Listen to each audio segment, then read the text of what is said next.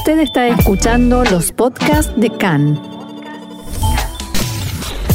CAN, Radio Nacional de Israel. Hoy, martes 27 de abril, 15 del mes de Iyar, estos son nuestros titulares. El Gabinete de Seguridad aprobó una respuesta militar en caso de que Hamas continúe lanzando cohetes hacia Israel. A una semana del límite para formar gobierno, Benjamin Netanyahu ofrece una rotación a Guidon Saar. Siguen las disputas dentro de la autoridad palestina y Abbas quiere suspender las elecciones.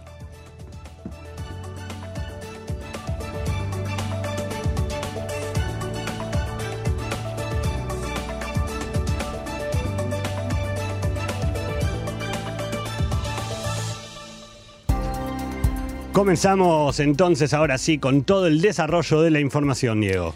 El Gabinete de Seguridad aprobó anoche una respuesta militar considerable en caso de que continúen los lanzamientos de cohetes desde la franja de Gaza. De acuerdo con funcionarios, el primer ministro Netanyahu y el ministro de Defensa Benny Gantz fueron autorizados a determinar qué medidas tomar en caso de que persista la violencia. La decisión se tomó después de una reunión del Gabinete de Seguridad en la que los funcionarios de defensa presentaron una serie de posibles opciones militares en respuesta a nuevos ataques con cohetes. Los funcionarios advirtieron que un ataque a gran escala contra el grupo terrorista Hamas podría provocar un brote de violencia mayor no solamente en Gaza, sino también en Jerusalén y en la margen occidental. Si bien el SAL aún no ha enviado refuerzos a la frontera de Gaza, anoche el ejército comenzó los preparativos para la posibilidad de un conflicto más amplio. Seis residentes palestinos de Jerusalén Este fueron detenidos ayer por agredir a oficiales frente a la puerta de Damasco en la ciudad vieja. Los sospechosos arrojaron una mesa y otros objetos a las mujeres agentes, hiriendo a dos de ellas. Horas antes, un hombre de 68 años resultó levemente herido cuando le arrojaron una piedra a su automóvil mientras pasaba por la ciudad vieja. Los paramédicos trataron al hombre en el lugar cerca de la puerta marroquí y luego lo llevaron al centro médico Yarey Tzedek de la capital donde recibió asistencia adicional. Por este hecho, no hay todavía detenidos ni sospechosos. También ayer la policía extendió la prisión preventiva para un menor y un adulto, judíos ambos, que habían sido arrestados el domingo por atacar a un par de trabajadores de saneamiento árabes. En el marco de la reciente escalada de violencia étnica en Jerusalén, anoche cientos de personas marcharon en la ciudad árabe israelí de Um al-Faham, en el norte del país.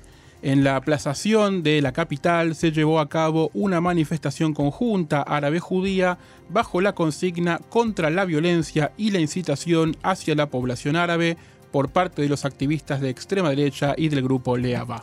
Diego, si te parece, cambiamos de tema, nos eh, adentramos en el ámbito político aquí en Israel, cuando le queda solo una semana, siete días para formar gobierno o devolverle el mandato al presidente Rubén Rivlin, trasciende ahora que el primer ministro, Benjamin Netanyahu, estaría dispuesto a ofrecerle a su ex compañero del Likud, Guidon Saar, un acuerdo de rotación en el cual el líder de Tikva Hadashah oficiaría primero como primer ministro.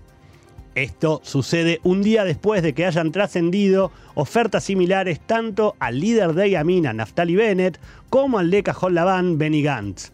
En dichos presuntos acuerdos de rotación, Netanyahu continuaría viviendo en la residencia oficial de la calle Balfour y serviría en el cargo durante el segundo y tercer año del periodo de cuatro años. O sea, la, duda es, el primer año otro, segundo y tercer año Netanyahu y el cuarto año vuelve el otro que resulte de alguno de estos acuerdos. Pero sin ninguna mudanza. Claro, Netanyahu se queda, se queda en, Balfour, nadie mueve las valijas, nadie se valija. Y porque si no, irse, volver, irse, volver es. Claro, es parte de la, de, la, negociación. Es parte del acuerdo, en todo caso. Hasta el momento, SAR se ha mostrado absolutamente reticente a compartir gobierno con el actual primer ministro, pero desde Tikbaja de allá aún no han reaccionado ante este trascendido. Hace algunas horas comenzó la reunión de gabinete que, como informamos en nuestro programa del día de ayer, debe tratar el nombramiento de un nuevo ministro para encabezar la cartera de justicia. Recordemos, Diego, que desde hace algo más de tres semanas, tres semanas, Israel no cuenta con un ministro de justicia precisamente desde que expiró el mandato provisional que tenía a Benny Gantz al frente de eh, dicha cartera. Y desde entonces el gobierno de Netanyahu no ha discutido el tema. Además, el pasado domingo la Corte Suprema dispuso en sesión otorgar al gobierno un plazo de 48 horas, o sea, hasta hoy, para nombrar un ministro. Así las cosas, en la reunión de hoy se generó un conflicto sobre este tema. Por un lado, el primer ministro Benjamin Netanyahu propuso al comienzo del encuentro posponer el mismo nombramiento por otras 48 horas. Claro, ya es como vamos posponiendo lo pospuesto, digo. El, eh, Pospuso la reunión dentro de la misma reunión, básicamente. Pospuso la reunión dentro de la misma reunión. Cabe recordar que otro de los puntos que había puesto la Corte Suprema en sesión del domingo y que hay que tener en cuenta es que eh, lo que se dispuso era que el plazo era no solamente hasta hoy, hasta hoy a las 13 horas. ¿Sí? Por caso, en este momento sigue sin haber ministro de justicia. Y si hasta este momento Israel no tenía un nuevo nombramiento, la Corte Suprema se volvía a reunir, se debe volver a reunir para volver a tratar el tema. En fin.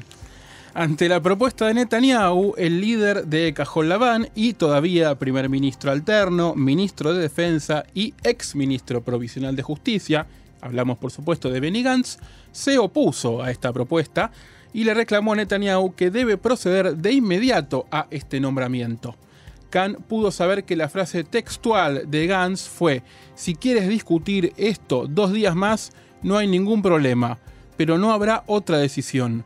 Al tiempo que agregó que el Ministerio de Justicia es un ministerio esencial y que el hecho de que no haya un ministro durante un mes es un mal funcionamiento del que Netanyahu es responsable. Algo que ya nos tienen como bastante acostumbrados, ¿no? Reunión que se hace, pelea, uno plantea, el otro discute, el otro se ofende, vuelven a posponer.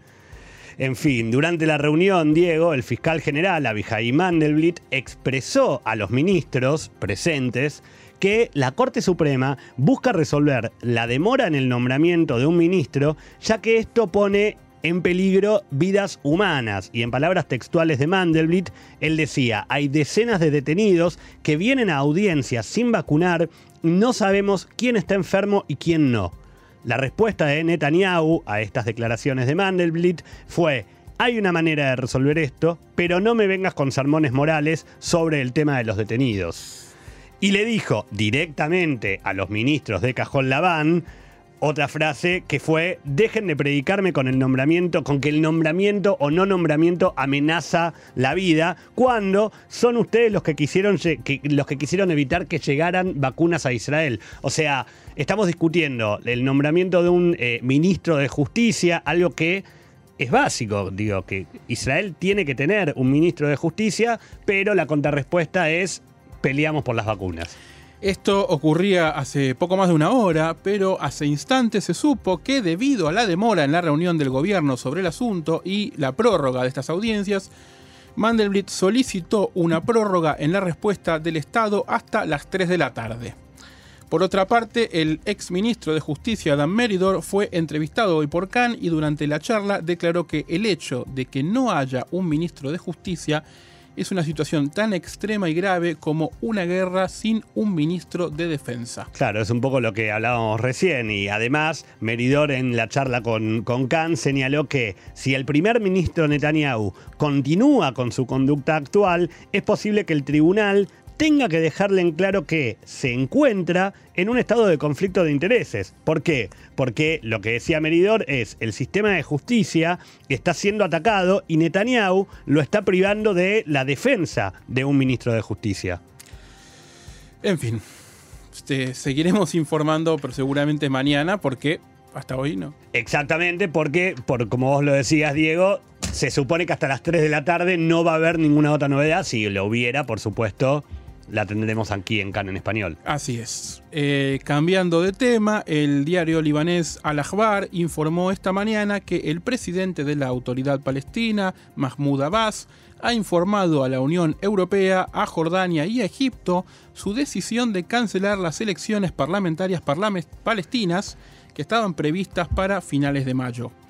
Según el informe, la Unión Europea le aconsejó a Abu Mazen que espere el próximo jueves para tomar la decisión y de esta manera darle tiempo a que la Unión Europea intente presionar a Israel para que acepte la celebración de elecciones en Jerusalén Este.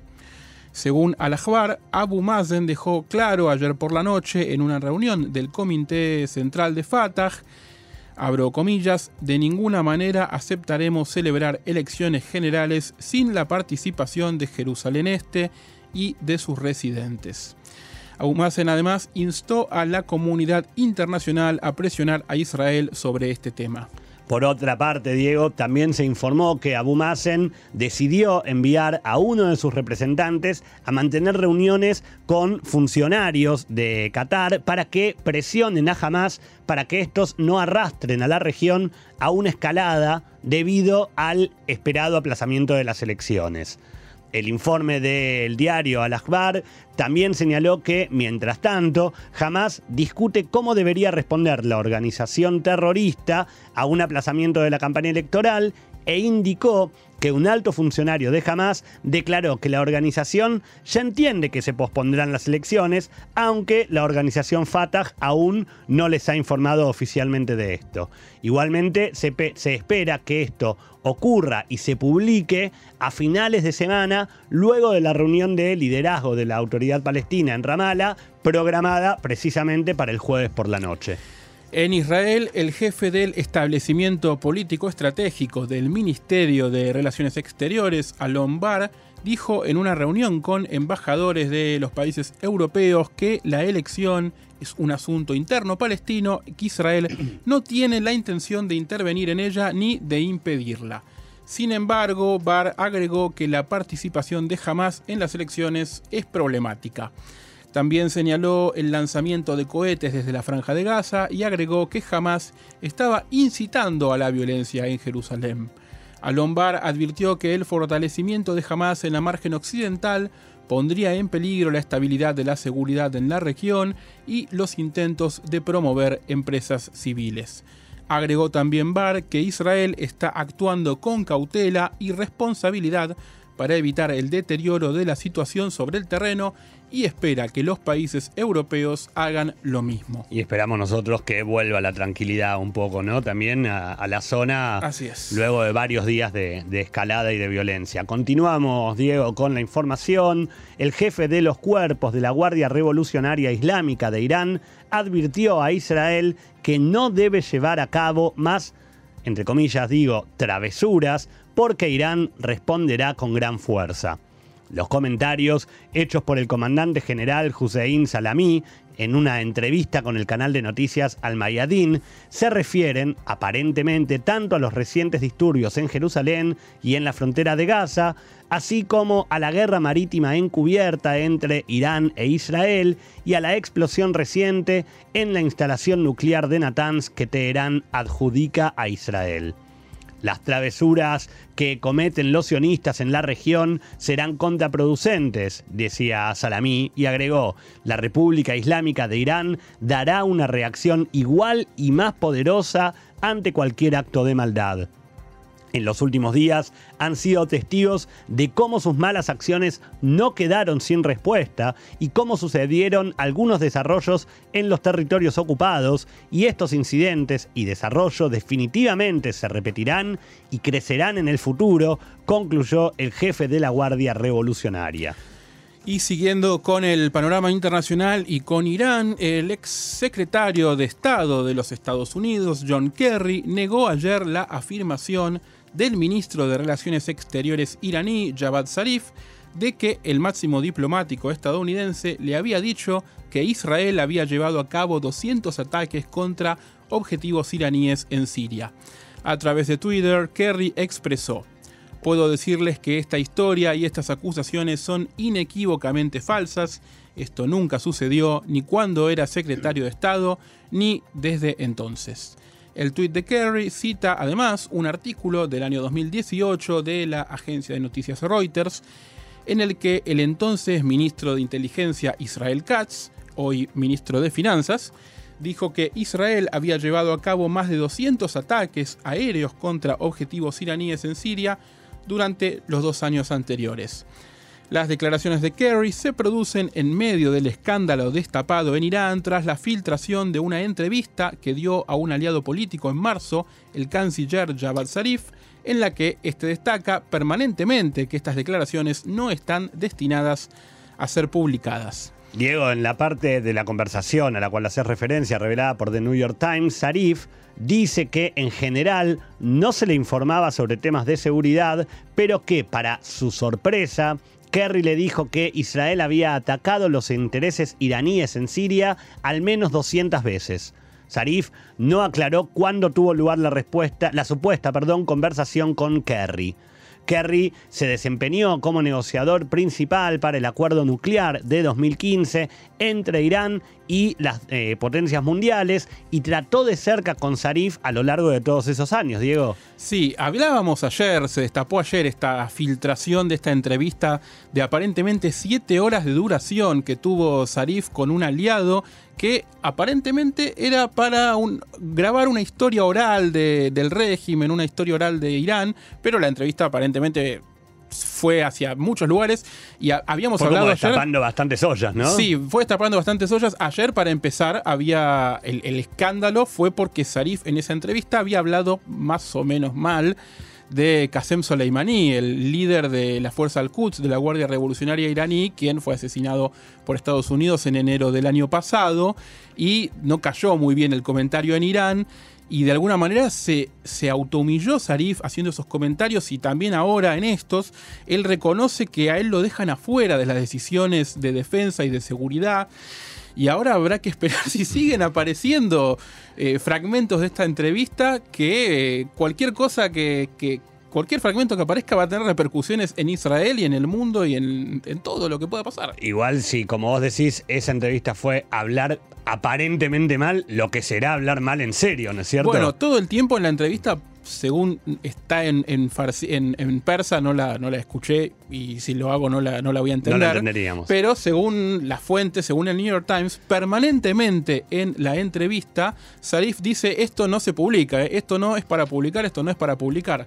Bueno, de alguna manera, y aparentemente era de un aliado, eh, eh, quien, lo, quien lo, lo grabó. Bueno, se ve que no era tan aliado, o, tampoco entendió lo que estaba diciendo Sarif en la entrevista y bueno, y lo publicó. y lo publicó. Así que han trascendido y seguimos esperando filtraciones y, y las repercusiones que pueden tener.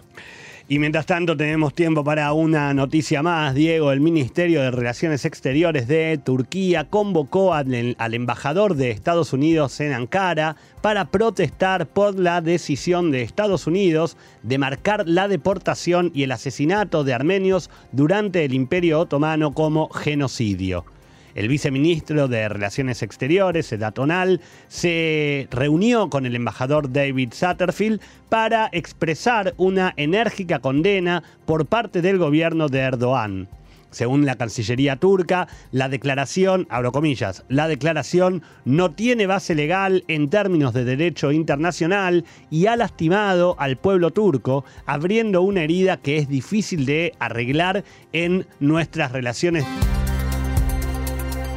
El Ministerio de Salud informa en su sitio oficial de Internet que hasta su última actualización ayer se registró un total de 94 nuevos casos de infectados con coronavirus. Según los datos proporcionados sobre las pruebas realizadas, solamente el, escuchaba bien el número, 0,2% arrojaron resultados positivos. Actualmente en Israel hay solamente 1.710 personas con el virus activo. De ellas, 140 se encuentran en estado grave y 76 requieren de la asistencia de un respirador. Desde el inicio de la pandemia, más de 838.000 personas contrajeron coronavirus y fallecieron por causa de la enfermedad 6.354.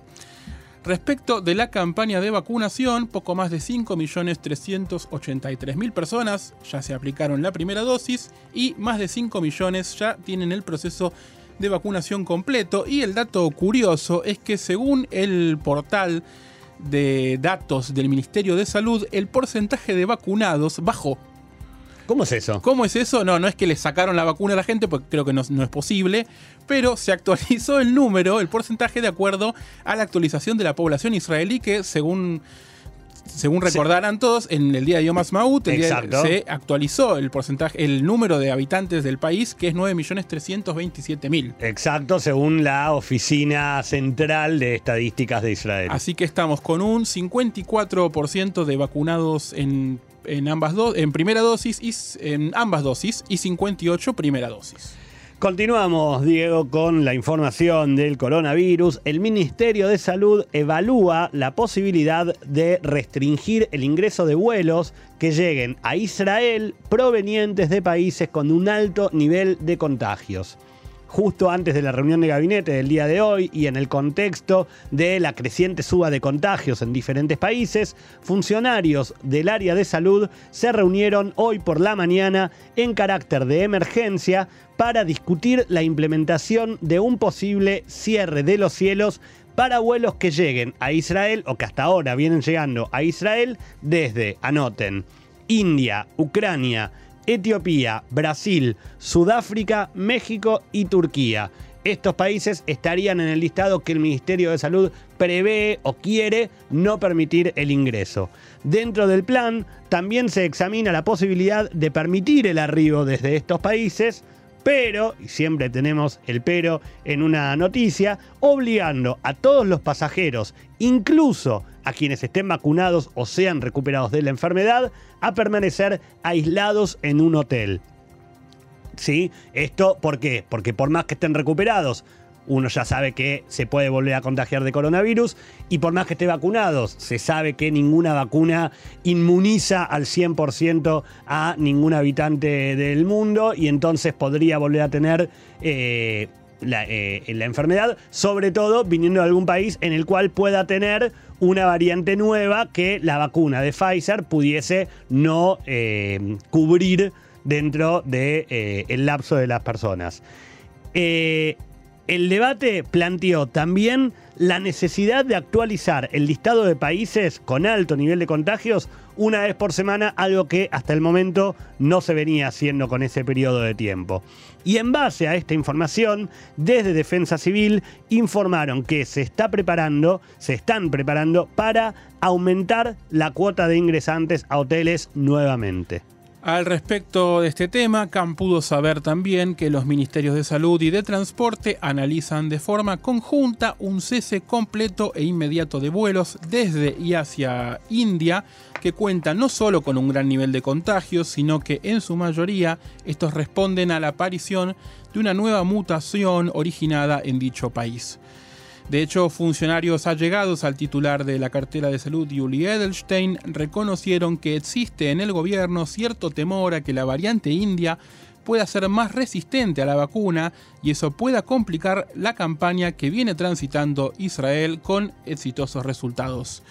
Por caso, el domingo fue internado en el hospital Igilov de la ciudad de Tel Aviv un hombre de 26 años infectado con esta variante.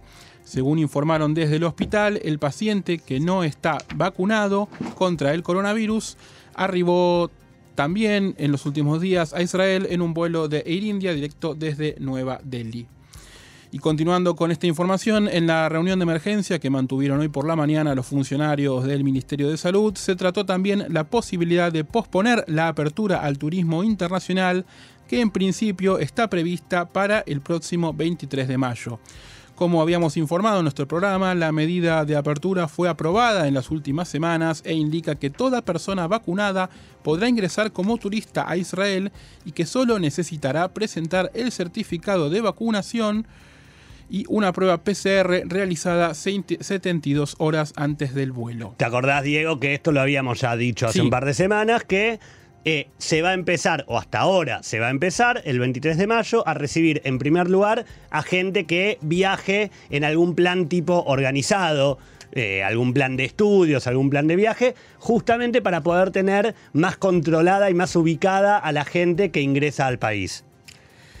Según las últimas informaciones, si bien la medida de apertura todavía se mantiene en pie, el gobierno podría evaluar postergar la fecha de inicio. Igualmente, la modificación no está confirmada, así como tampoco el listado de los países involucrados. Por otro lado, Khan pudo saber que en las últimas horas Estados Unidos bajó su advertencia de viajes a Israel de nivel 4 a nivel 3. ¿Qué significa esto, Gaby? Bueno, Diego, esto significa no, no para el permiso de viajar desde Israel para afuera, sino de la Estados recomendación Unidos que da a Estados. Unidos a sus habitantes que quieren viajar a Israel. Según el, el grado de niveles que manifiesta Estados Unidos, un nivel 4 es una advertencia que recomienda no viajar en absoluto a un destino.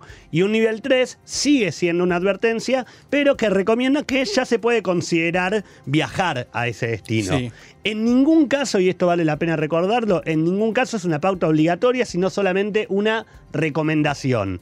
Estados Unidos había puesto en nivel 4 a Israel hace unas semanas y de hecho llamaba la atención dado que aquí en Israel ya no se registraban ni muchos casos por día eh, y ya eh, íbamos como encaminándonos hacia el regreso a la cierta normalidad con la eliminación de ciertas restricciones que ya vienen ocurriendo desde hace casi un mes, desde antes de Pesaj.